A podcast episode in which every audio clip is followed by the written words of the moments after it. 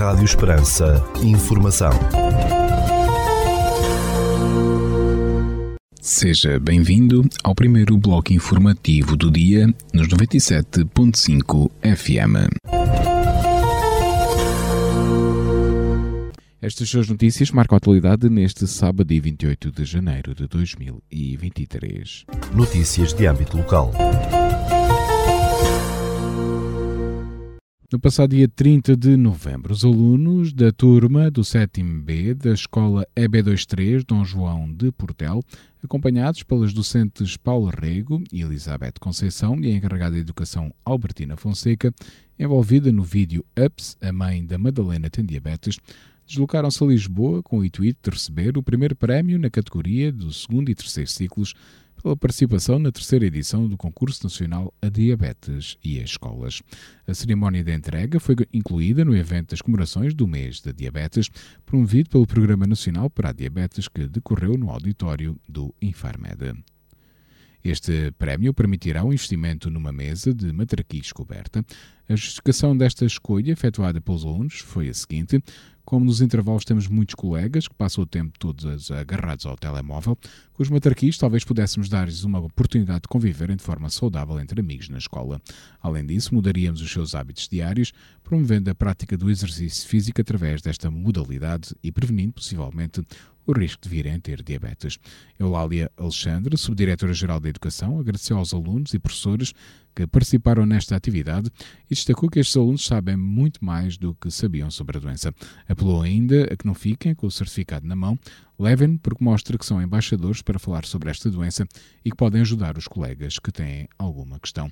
A Câmara Municipal de Portel, na sua página na internet, congratula-se pelo prémio conquistado e agradece a todos os que, de alguma forma, contribuíram para a conquista deste prémio, em especial aos alunos do 7B do agrupamento vertical de Portela. Na mesma página poderá consultar o vídeo vencedor. José Manuel Clemente Caril, Presidente da Câmara Municipal de Portel, torna público que, em cumprimento da deliberação tomada em reunião da Câmara Municipal de 30 de novembro de 2022 e para os efeitos do disposto no artigo 101 do Código de Procedimento Administrativo, aprovado e publicado no Decreto-Lei nº 4 de 2015, 7 de janeiro, submete a discussão pública pelo prazo de 30 dias contados a partir do dia 13 de janeiro de 2023 o projeto de regulamento municipal sobre apacentamento de animais e a sua permanência e trânsito em espaço público. O referido projeto encontra-se disponível para consulta no site da Câmara Municipal de Portel ou então na Divisão de Ambiente e Ornamento da Câmara Municipal de Portel, situada no edifício dos Passos do Conselho durante o horário de expediente. As observações ou sugestões que os interessados, devidamente identificados, pretendam apresentar podem ser formuladas por qualquer meio escrito junto da Câmara Municipal de Portel, dirigidas ao Presidente do Município para os endereços já indicados dentro do prazo de participação pública de 30 dias contados a partir de 13 de janeiro de 2023. Neste domingo, 29 de janeiro, no Auditório Municipal de Portel, pelas 16 horas, há uma sessão de cinema infantil com o filme Rock Dog 3 ao ritmo da música. Trata-se de um filme de animação de 90 minutos para maiores de 6 anos. Notícias da região.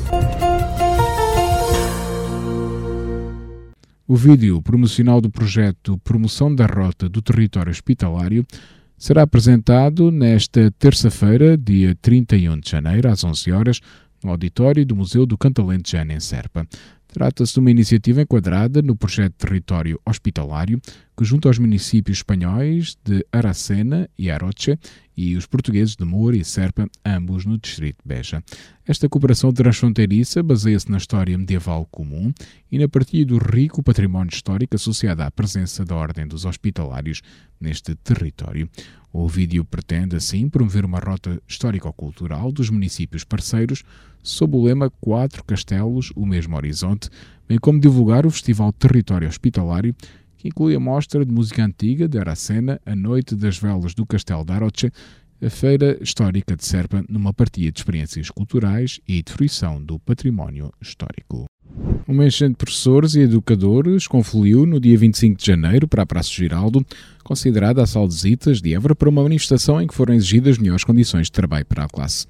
Os docentes das escolas de Évora que aderiram à greve no distrito partiram a pé das sedes dos seus agrupamentos em direção à Praça Giraldo, a que se juntaram outros oriundos de estabelecimentos de ensino de vários conselhos do distrito de Évora.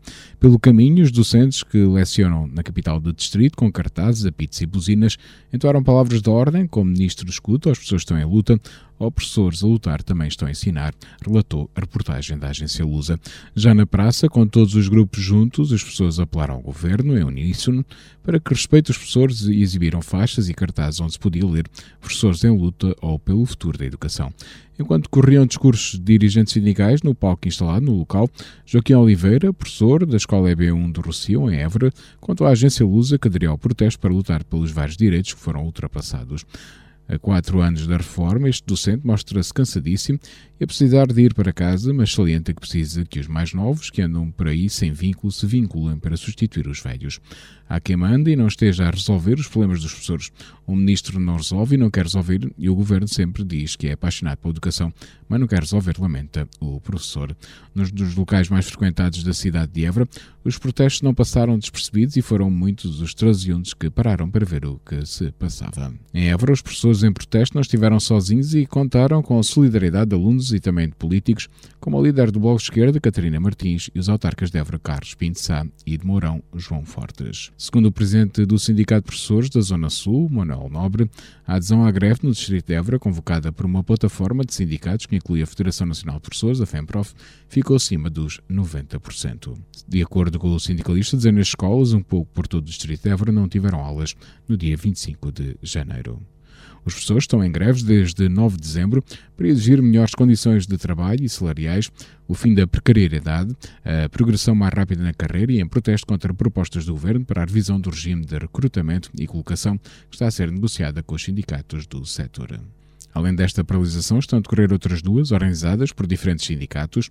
O Sindicato de Todos os Profissionais de Educação, o STOP, começou com as greves em dezembro do ano passado, seguiu-se o Sindicato Independente dos Professores e Educadores, com greve à primeira hora de trabalho. A Câmara de Évora ativou no dia 24 de janeiro o plano de contingência para o tempo frio de forma a apoiar, com agasalhos, alimentação e bebidas quentes, as 27 pessoas sem abrigo identificadas no Conselho, revelou o vice-presidente do município. Em declarações à agência Luz, o vice-presidente da autarquia, Alexandre Farella, indicou que o plano, agora ativado, vai estar em vigor até este domingo, dia 29 de janeiro, mas se houver necessidade, a sua vigência será prorrogada. O denominado Plano de Contingência para Pessoas Sem Abrigo, Tempo Frio de Évora, prevê a realização de rondas diárias junto de sem-abrigo, nas quais são feitos reforços alimentares e distribuição de bebidas quentes e roupa. Alexandre Varela, que deu pelo ouro da Proteção Civil, explicou que estas rondas são feitas por equipas técnicas de rua de projetos que integram o plano, como o Núcleo de Planeamento e Intervenção Sem Abrigo e o Invisibilidade. Segundo o autarca, no Conselho de Évora estão identificadas 27 pessoas em situação de sem-abrigo, as quais vivem na rua ou vivem em condições muito precárias em termos habitacionais. Esta identificação, disse o autarca, foi feita através do Serviço de Proteção Civil da Câmara de Évora e das entidades parceiras, como a Delegação de Évora da Cruz Vermelha Portuguesa, a Santa Casa Misericórdia de Évora ou a Associação Pão e Paz, entre outras. Além dos apoios com agasalhos, alimentação e bebidas quentes, estão previstas outras ajudas, como a abertura de um espaço do município, Monte no Rocio de São Brás, para o acolhimento de pessoas sem abrigo. O plano de contingência para pessoas sem abrigo, tempo frio de Évora, é ativado pela Proteção Civil Municipal quando as temperaturas mínimas são inferiores a 1 grau num período de dois dias. O Conselho Histórico de Marvão conta a partir de agora com a Rota do Megalítico, composta por 12 sítios visitáveis num projeto da Câmara com a assinatura do arqueólogo Jorge de Oliveira. O Conselho de Marvão conta com 27 sepulturas megalíticas, três menires e vários abrigos com pinturas rupestres, mas apenas alguns sítios são visitáveis neste roteiro, explicou a agência Lusa Jorge Oliveira, professor da Universidade de Évora. Queremos dar a conhecer com este roteiro oito monumentos, esculturas megalíticas, porque são os que têm maior acessibilidade, pois temos alguns em zonas de muito difícil acesso, propriedades privadas e onde a AGAD justificou o docente. De acordo com Jorge Oliveira, ao nível da arte rupestre, o roteiro apresenta um aspecto muito interessante e ao mesmo tempo muito romântico, estando a mesma arte espalhada naquele conselho em sítios, por vezes de difícil acesso. Os locais com arte rupestre estão espalhados pelo Conselho de Marvão e também por vezes em zonas de difícil acesso e que por isso são dificilmente vigiados e importa que as pessoas os conheçam, mas também importa preservá-los, garantiu o docente da Universidade de Évora. Jorge de Oliveira destacou ainda que na área da arte rupestre apenas foi sinalizado o sítio do abrigo do Ninho do Bufo, onde existe uma pintura única em Portugal que retrata uma parturiente. Esta pintura encontra-se em pleno Parque Natural da Serra de São Mamede, junto à fronteira com Espanha. Além destes pontos, o roteiro é também composto pelo megalitismo móvel, formado por todo o material já recolhido nas escavações arqueológicas efetuadas ao longo dos anos naquele concelho, podendo as peças ser apreciadas no Museu Municipal de Marvão. Para o arqueólogo, esta rota vai também enriquecer o concelho e contribuir para que os turistas tenham uma estadia mais prolongada naquele território. Mais de mil pessoas vão participar no Carnaval Internacional de Elvas, iniciativa que vai contar com três cursos carnavalescos, desfiles e bailes após dois anos de interregno devido à pandemia de Covid-19, anunciou o município elvense. Em comunicado enviado à agência Lusa, a Câmara de Elvas indica que a 25ª edição do Carnaval Internacional de Elvas vai decorrer entre os dias 16 e 21 de fevereiro, sendo esperados na cidade de Reiana milhares de visitantes para assistir às festividades. A autarquia revela que o evento vai contar com a realização de três cursos carnavalescos, nomeadamente nos dias 18, 19 e 21 de fevereiro, iniciativa que será animada por sete grupos em representação de associações e freguesias daquele Conselho do Alto Alentejo. Os cursos contam também com a participação de grupos de comparsas espanholas e na terça-feira de Carnaval com a participação em particular de comparsas de Olivença. A Câmara de Elva revelou ainda que no dia 17 de fevereiro a grande novidade a apresentar aos foliões passa pela realização de uma gala coreográfica no Coliseu Comendador Rondão Almeida.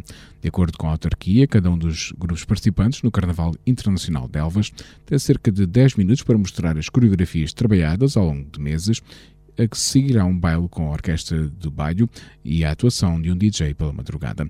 O programa contempla ainda um desfile escolar protagonizado pelas crianças do primeiro ciclo do Conselho de Elvas, na sexta-feira, 17 de fevereiro, a partir das 10 da manhã. Antes, no dia 16 de fevereiro, o município promete celebrar o Dia das Comadres e dos Compadres, a partir das 10 horas e 30 minutos, com desfile no qual vão participar alunos da Universidade Sénior de Elvas, da Escola Secundária Dom Sancho II e elementos da Associação Juvenil Arcos. A Câmara de Alvito aprovou a atribuição de 32 bolsas de estudo para estudantes do Conselho que frequentam o ensino superior, cujos valores variam entre os 65 euros e os 110 euros mensais. Segundo o município de Alvito, a iniciativa pretende apoiar os jovens do Conselho, cujas condições financeiras dos respectivos agregados familiares não permitem que frequentem o ensino superior. Esta medida, além de combater o abandono escolar por falta de condições monetárias, é também uma iniciativa de promoção à igualdade de oportunidade e coesão social. A autarquia realçou ainda que tem abertas até ao final de janeiro as candidaturas para a atribuição de bolsas de estudo por mérito no valor anual de 500 euros destinadas a alunos do ensino superior com avaliação excepcional. Uma semana dedicada às migas alentejanas, integrada no Festival Gastronómico Vila Viçosa à Mesa, vai decorrer de 6 a 12 de fevereiro em 15 restaurantes da localidade de Calipulense, revelou a Câmara Municipal local. A iniciativa é promovida pelo município de Vila Viçosa e pelos restaurantes aderentes do Conselho de Vila Viçosa. Um novo centro de recolha oficial de animais está em construção em Alcácer do Sal, envolvendo um investimento total de quase 390 mil euros, divulgou a Câmara Municipal. O futuro centro de recolha oficial de Alcácer do Sal vai ter quatro volumes de piso único destinados a serviços, canil, gatilho e alojamento para animais de grande porte, numa área total de 6.227 metros quadrados. Localizado num terreno camarário situado no Pinhal do Conselho, o centro conta com, com participação financeira na sequência de uma candidatura aprovada pelo Instituto de Conservação da Natureza e das Florestas. Rádio Esperança. Informação. Notícias da Igreja. No dia 26 de janeiro começou a Semana Nacional do Consagrado, que estamos a viver e que culminará no próximo dia 2 de fevereiro com a celebração do 27º Dia Mundial da Vida Consagrada, que se assinala no dia da festa da apresentação do Senhor. Na Arquidiocese de Évora, no dia 2 de fevereiro, celebra-se a festa da Casa do Seminário Maior de Évora em honra de Nossa Senhora da Purificação, assim como o 27 Dia Mundial da Vida Consagrada. Para assinalar a Semana Nacional do Consagrado, Ser Igreja, quer dar a conhecer duas novas comunidades religiosas que chegaram recentemente à Arquidiocese de Évora, nomeadamente a Ordem dos Clérigos Regulares Teatinos, que é o Instituto Clerical de Vida Consagrada Religiosa, e o Instituto Hesed, fundado pela irmã Kelly Patrícia e pela irmã Jane Madeline, que é um Instituto de Vida Religiosa de Adoração Perpétua. No dia 24 de setembro de 2022, o arcebispo de Évora, Dom Francisco Serra Coelho, presidiu a Eucaristia Vespertina em Vendas Novas, na qual decorreu a entrada e a tomada de posse dos padres Tacílio Ferreira Gomes, moderador, e António Marcos Delmiro, da Ordem dos Teatinos, dos Clérigos Regrantes, como administradores paroquiais e solino das paróquias de Nossa Senhora da Nazaré, Landeira e São Domingos Sávio, em Vendas Novas. Ser Igreja foi ao encontro do padre Tacílio Gomes, que nos apresentou a Ordem dos Teatinos e agradeceu o acolhimento que estão a receber na Arquidiocese de Évora. Então, essa é uma ordem que foi fundada em 1524 pelo então padre Caetano Tiene, né? hoje São Caetano. No momento de reforma da igreja, momento que estava passando um pouco por dificuldade, principalmente o clero, né? Perdendo, vamos dizer assim, a espiritualidade. E Caetano, então, resolveu uh, formar um grupo de sacerdotes para reformar um pouco aquilo que estava sendo perdido. Com a, o crescimento da, do grupo, veio então a surgir a ordem dos padres teatinos. Por que teatinos, né? Porque um dos cofundadores é o Pedro Carafa, o Juan Pedro Carafa, que era bispo em Chieti, na Itália, e então é, surgiu, ao invés de padres caetaninos, saiu padres teatinos, né? Então, o, o carisma maior seria para justamente para poder ajudar a reformar a, o clero reformando a si mesmo. Né? Então, esse foi o objetivo da ordem surgir. É, é uma ordem que está um pouco por todo o mundo. Olha, o, nós estamos presentes nos Estados Unidos, é, Espanha, Itália, Brasil, Argentina, Colômbia e agora atualmente em Portugal. Né? Já estivemos em Portugal mais lá atrás, 1600, 1700 e pouco, mas daí com a, a saída das, dos religiosos de Portugal, nós também fomos um que saímos. E agora, 2022, retornamos nessa missão aí em Portugal também. E como é que está a decorrer nestes primeiros meses de regresso a Portugal e em concreto aqui à Arquidiocese de Évora, vendas novas? Sim, eu creio que o trabalho nosso está sendo um trabalho muito lento, porque também temos que, primeiro de tudo, conhecer onde nós estamos, o que, o que realmente o, a comunidade espera de nós. Por enquanto, eu acho que a nossa avaliação com o padre Antônio Marcos, o Marquinhos, está sendo sempre positiva, porque encontramos assim uma receptividade muito boa da parte da comunidade católica, eh, do povo de vendas novas, e também um, um acolhimento muito bom da parte do, de Dom Francisco, do clero, daquilo que a gente já conhece, né? É, creio que o Padre Mário é, está dando um grande apoio para nós também, na, no sentido assim de, de, ser um grande amigo, né, sacerdote amigo que a gente encontrou aí. Então, para nós está sendo muito positivo essa, esse trabalho aí. Embora eu tenha necessidade de ter saído é, agora, ter vindo para o Brasil para regularizar um, os meus documentos, que não deu tempo, porque foi muito rápido a, a nossa ida para Portugal. Então agora eu estou aqui regularizando, mas creio que em fevereiro é, já devo estar tá retornando novamente. Mas é, é um, Estamos muito felizes. Bem, Sr. Padre, não sei se quer deixar uma mensagem a quem não conhece os teatinos. O que é que gostaria de dizer aos diocesanos de Évora? Para nós é um, como eu disse, é um motivo de muita muita alegria, de muita é, gratidão da parte do arcebispo da Arquidiocese de Évora de estar nos convidando para esse trabalho aí. Nós estamos é, exercendo essa função através da, da Cúria Geral de Roma, sendo que o nosso, o nosso lema especial dos teatinos é buscar em primeiro o reino de Deus e a sua justiça, e o restante virá por acréscimo. Então, é o nosso despojamento, a nossa, o nosso estar a serviço da comunidade. Eu acho que isso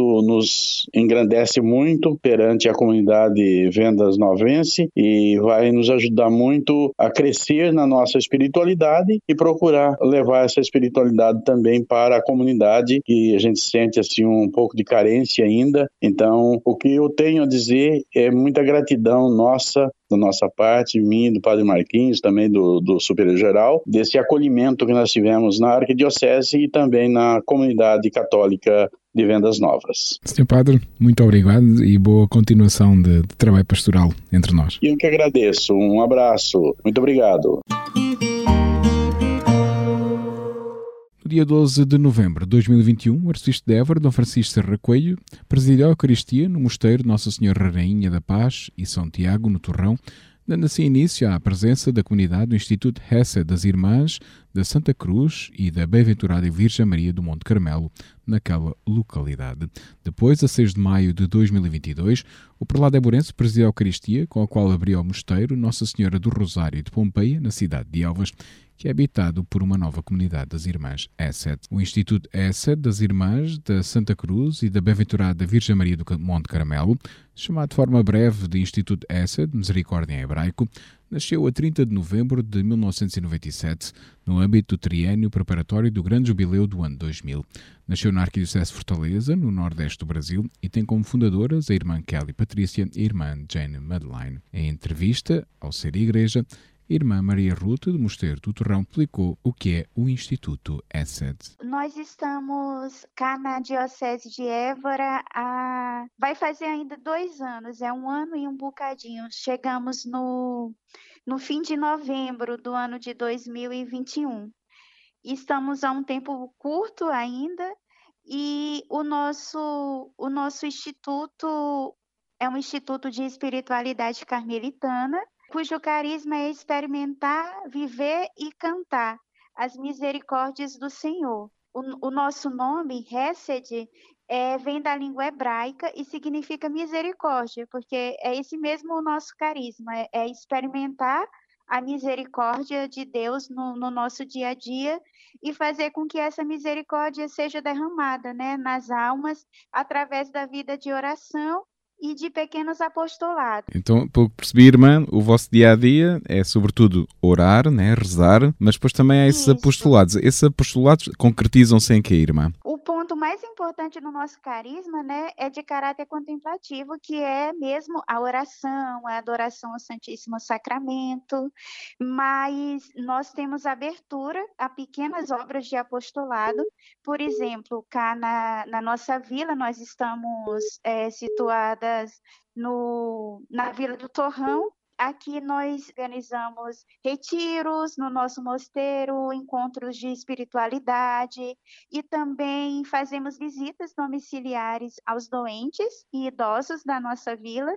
E uma vez por semana visitamos os idosos da Santa Casa para levar um pouco da nossa espiritualidade, da nossa vida de oração para eles. Organizamos grupos de consagração à Nossa Senhora, segundo o método de São Luís Maria de Montfort, que é um dos padrões padroeiros do nosso instituto e também, tem, e também ajudamos na, na nossa paróquia, cá no Torrão, né? Dinamizando assim a Santa Missa, né? Através do canto litúrgico. Neste momento, eh, esta comunidade, o Mosteiro de Nossa Senhora da Rainha da Paz em Sant... Eh, e de Santiago, no Torrão, quantas irmãs é que tem? Sim, nós somos sete irmãs. Nós também temos uma, uma casa em Elvas e lá são seis. São seis lá em Elvas e cá no Torrão 7. São as, as primeiras eh, duas casas que abriram em Portugal. Isso. Cá, cá em Portugal só temos mesmo essas duas casas.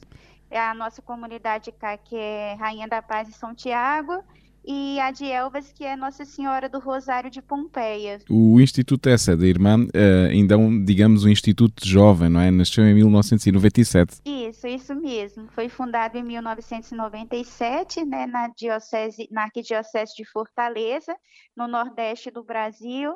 É, e as nossas fundadoras é a irmã Jane Madeleine e a irmã Kelly Patrícia. E desde aí nunca mais pararam. Já são quantas é, irmãs? Sim. São mais de uma centena. Isso, são, são uma, irmãs, são mais ou menos umas 150 espalhadas assim no Brasil e na, em nós cá em Portugal. E também temos o ramo masculino. Aí os irmãos é, é um pouco menor, é em torno de 20, 30 irmãos. Irmã, que, que mensagem gostaria de deixar a, a, aos diocesanos de Évora e à Arquidiocese de Évora? O que é que a Arquidiocese de Évora pode contar com, com, é, com as irmãs para nós, é, para nós é, é, uma alegria, tem, tem, tem muito pouco tempo né, que nós estamos cá na Diocese, como eu já falei, vai fazer ainda é, é um ano e, e uns dois meses, mas para nós assim é, é, uma imensa alegria fazer parte dessa diocese. Nós nos sentimos muito bem acolhidas, muito bem recebidas pela diocese na pessoa do nosso arcebispo Dom Francisco Senra Coelho. Temos temos a nossa presença cá na diocese mesmo como uma missão dada por nosso Senhor. Nós queremos é, é ser, né, para a diocese e para o mundo, né? Como que setas que apontam sempre na direção de Deus, né? Porque é isso mesmo que, que é um religioso, que é um consagrado, né? É um farol, né? Que ilumina as almas, né? E, e nós queremos é, ser, ser esse farol, ser essas chamas chamas acesas do amor de Deus que com o nosso fogo vai acender, reacender tantos pavios que se encontram apagados, que se encontram longe da vida da igreja, da vida sacramental, e é isso que nós queremos ser, né? Queremos irradiar mesmo, né, o mundo com a misericórdia de Deus que nós experimentamos dia a dia, né? Caindo e levantando, experimentando sempre essa misericórdia de Deus e com um coração desejoso de que ela seja derramada por todo mundo, não, é somente na nossa diocese, mas em todo Portugal, toda a Europa e no mundo. Irmã Maria, muito obrigado por este momento de partilha e tudo bom para, para, para as comunidades da sede na nossa arquidiocese. Muito obrigada, muito obrigada e que Deus os abençoe. Rádio Esperança, informação, notícias da Igreja. Escutamos já de seguida o Espiga Doirada, espaço informativo da atualidade religiosa da Arquidiocese de Évora. Espiga Doirada, a informação da Arquidiocese de Évora neste sábado, 28 de janeiro, entre as 10 e as 13 horas, no Seminário Maior de Évora, decorrerá uma reunião do Conselho Pastoral Arquidiocesano. A reunião fará uma avaliação intercalar da realização do plano pastoral na Arquidiocese por departamentos. Seguir-se-á a apresentação de propostas das linhas bases do próximo plano pastoral 2023-2024 uma reflexão sobre o diaconato permanente e informações da Jornada Mundial da Juventude serão outros pontos da ordem de trabalhos que será desenvolvida nesta reunião do Conselho Pastoral Arquidiocesano, que será presidida pelo arcebispo de Évora, Dom Francisco Serra Coelho.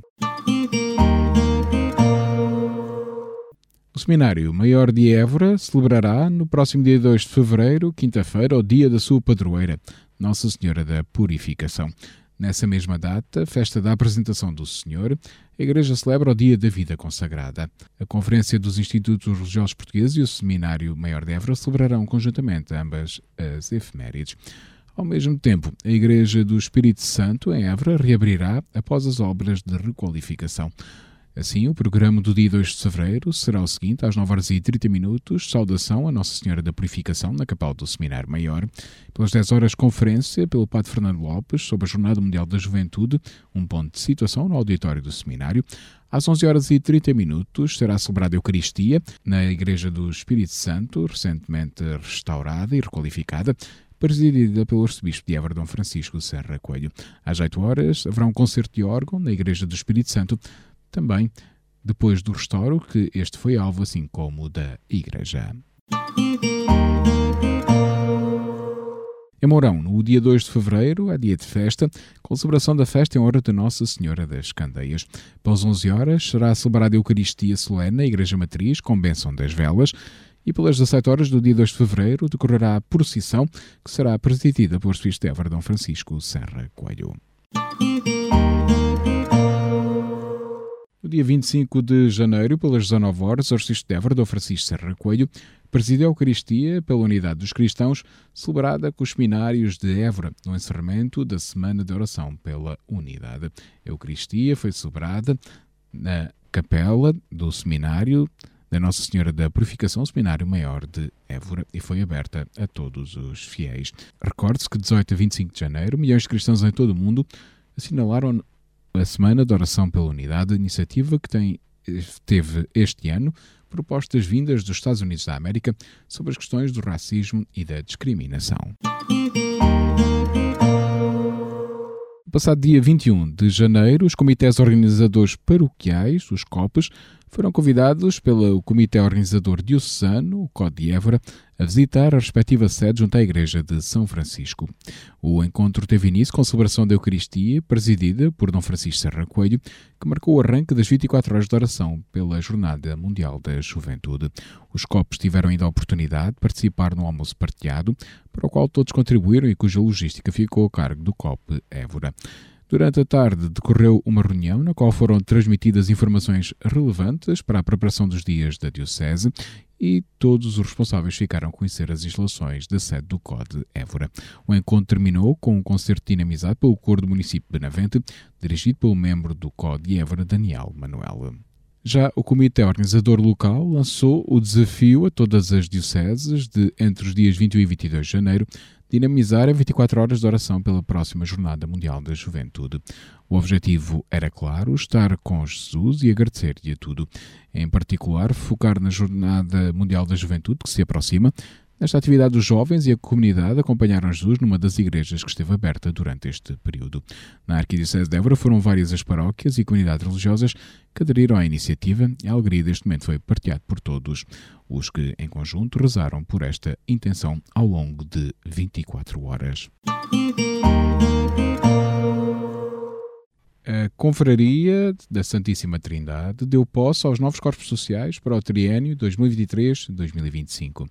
A cerimónia aconteceu no dia 22 de janeiro, durante a Eucaristia, na Igreja de São Bartolomeu de Vila Viçosa. Destaca-se o facto, pela primeira vez desde que foi restaurada a confraria, o presidente da direção ser um leigo. Este cargo foi sempre ocupado por um dos párocos. Os cargos diretivos dos diferentes órgãos ficaram assim compostos Presidente da Direção, Ana Maria Felipe, Presidente da Assembleia Geral, Maria da Conceição Mamed, Presidente do Conselho Fiscal, António Franco. Do seu plano de atividades para o ano 2023, destaca-se a celebração do Dia da Santíssima Trindade, a organização e dinamização dos tempos litúrgicos da Quaresma e da Páscoa, a conservação e restauro do património religioso, bem como de peças de arte sacra e apoio social. Todo o plano segue na linha do plano diocesano com a temática Caminhar Juntos, na Esperança, e também da JMJ Maria levantou-se e partiu apressadamente. No dia 22 de janeiro, numa nota publicada no site da Arquidiocese de Évora, Dom Francisco Serra Coelho informou que chegaram notícias, pessoalmente confirmadas, Nestes últimos dias, a debilidade de saúde em que desde há tempos o nosso muito estimado Padre Agostinho Leal se encontra se tem acentuado significativamente. Assim, o arcebispo de Évora renova o pedido ao presbitério e a toda a comunidade arquidiocesana que o acompanhemos na oração, bem como a sua irmã Isabel, que em própria casa, conforme deseja o caríssimo Padre Agostinho, o tem acompanhado e cuidado com indescedível dedicação e amor. Também na página da Arquidiocese de Évora, o arcebispo de Évora, no dia 24 de janeiro, escreveu que o Cónigo José Moraes Paulos, pároco da Unidade Pastoral de Montemoro Novo, vice-presidente e professor do Instituto Superior de Teologia de Évora, foi submetido naquele dia 24 de janeiro a uma intervenção cirúrgica no Hospital do Espírito Santo em Évora, da qual foi informado ter corrido tudo muito bem.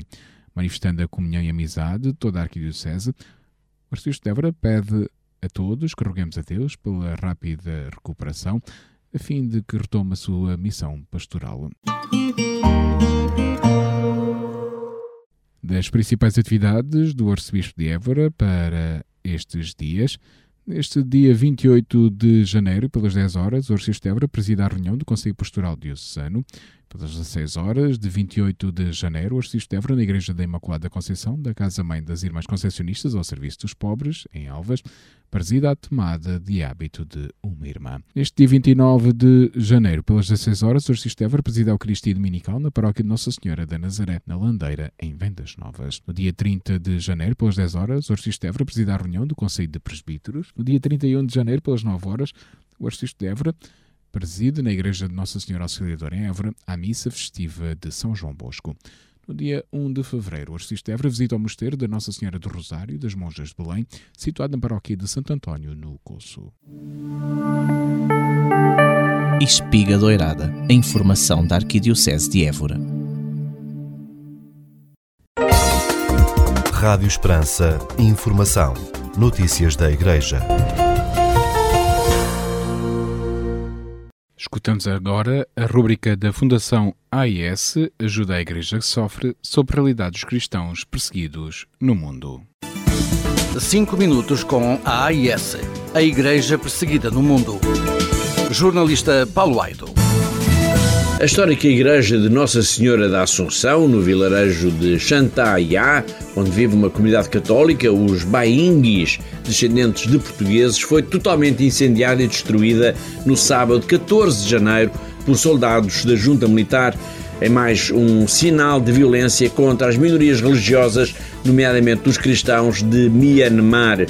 Pouco depois do ataque e destruição desta igreja, o Papa Francisco disse que o seu pensamento estava com a população indefesa de Myanmar e pedia a Deus para que este conflito possa terminar o mais depressa possível. A igreja era um símbolo religioso, claro, mas também cultural.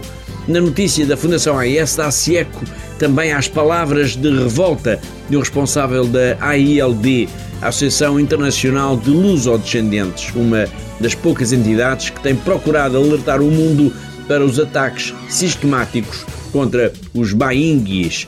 Joaquim Magalhães de Castro, diretor-geral para a região Ásia-Pacífico desta associação, lamentou o silêncio de Portugal face a mais um ataque, a mais um incidente, a mais um desrespeito por esta comunidade da Birmânia que exibe, exibe com orgulho duas das suas marcas mais distintivas: ser católica e ter raízes portugueses.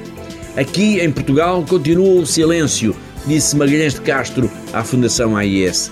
Aqui em Portugal continua o silêncio, apesar de todos os factos do que tem vindo a acontecer, dos ataques, das destruições, das colheitas e das casas. Portugal continua a ignorar e, mais grave ainda, continua a não reconhecer a existência desta comunidade, apesar de historicamente isso estar mais do que comprovado. É lamentável disse este responsável. A igreja, agora destruída, tinha sido erguida no século XIX, em 1894, e era motivo de orgulho para os católicos de Myanmar, também por ter sido ali que se realizou o batismo do primeiro bispo do país e por ter acolhido a ordenação de três arcebispos e de mais de 30 sacerdotes e religiosas. Os cristãos que ali costumavam rezar aos domingos ficaram agora sem igreja, sem altar, sem nada. Sobra-lhes a indignação e o silêncio. Um silêncio pesado de Portugal e de todo o mundo. Cinco minutos com a AIS, a Igreja Perseguida no Mundo. Jornalista Paulo Aido. Escutámos a rúbrica da Fundação AIS Ajuda a Igreja que Sofre coordenada pelo jornalista Paulo Aido. Agora na Rádio Esperança, Desporto da Região.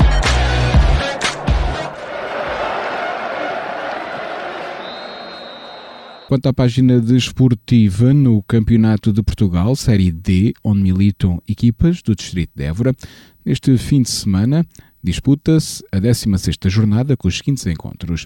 Olhanense Serpa, Praiense eh, Esperança de Lagos, Imortal Ferreiras, Vasta Gama da Vidigueira Juventude de Évora, Fabril do Barreiro recebe o Atlético, Oriental Dragon Lusitano de Évora e Rap Peixe Angrense. Quanto aos campeonatos organizados pela Associação de Futebol de Évora, neste eh, fim de semana, na divisão de elite disputam-se alguns jogos como o Monte Trigo recebe o Arcoense, o Sporting Viana recebe o Portel e o Canavier recebe o Alcaçovense. Já na divisão de honra, neste fim de semana, na Associação de Futebol de Évora, na Série A, disputa-se a décima jornada com os seguintes encontros: Bencatelense Torega, Lusitano de Évora B, Ucalipulense, Borbenses Estremoz e Oriolenses Aguiar. Na Série B da divisão de honra da Associação de Futebol de Évora, neste fim de semana, disputam-se os seguintes encontros na décima jornada: União de Montemor B, Valenças, Forval Figueira recebe o Pedrense, Santana do Campo, Fazendas do Cortiço e Escoralense, Morense.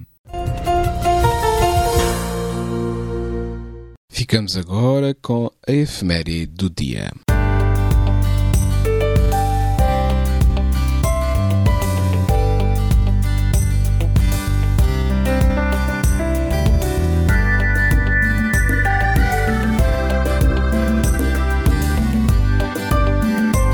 Neste dia 28 de janeiro, assinala-se o Dia Internacional da Privacidade dos Dados. A data foi instituída em 2006 no Conselho da Europa tendo em vista aumentar a consciência das pessoas relativamente à importância da privacidade e promover a proteção dos dados pessoais.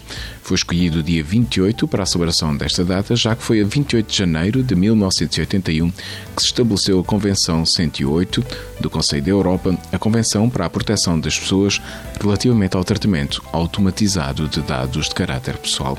Neste dia são promovidas ações de divulgação de meios de proteção de dados, com as empresas ligadas à segurança online a darem dicas de como proteger os dados pessoais e as grandes empresas, como a Google e a Microsoft, a revelarem mais sobre como utilizam as informações pessoais dos utilizadores dos seus serviços. Para melhorar a privacidade online, o internauta pode usar passwords fortes, desligar-se das redes sociais e visitar sites como visitante, utilizar navegadores em modo privado, não conceder os seus dados reais aos sites e não guardar os dados no navegador, partilhar poucas coisas nas redes sociais, atualizar o software, entre outras ações.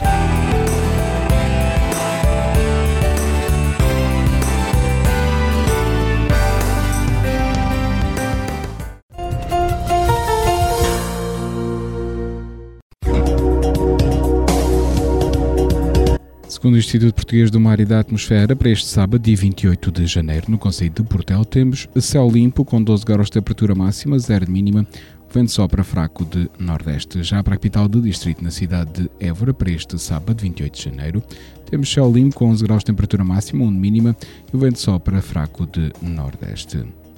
O Instituto Português do Mar e da Atmosfera tem ativo um alerta amarelo para o distrito de Évora para o tempo frio ativo até às 6 horas da madrugada de 30 de janeiro, devido à persistência de valores baixos da temperatura mínima.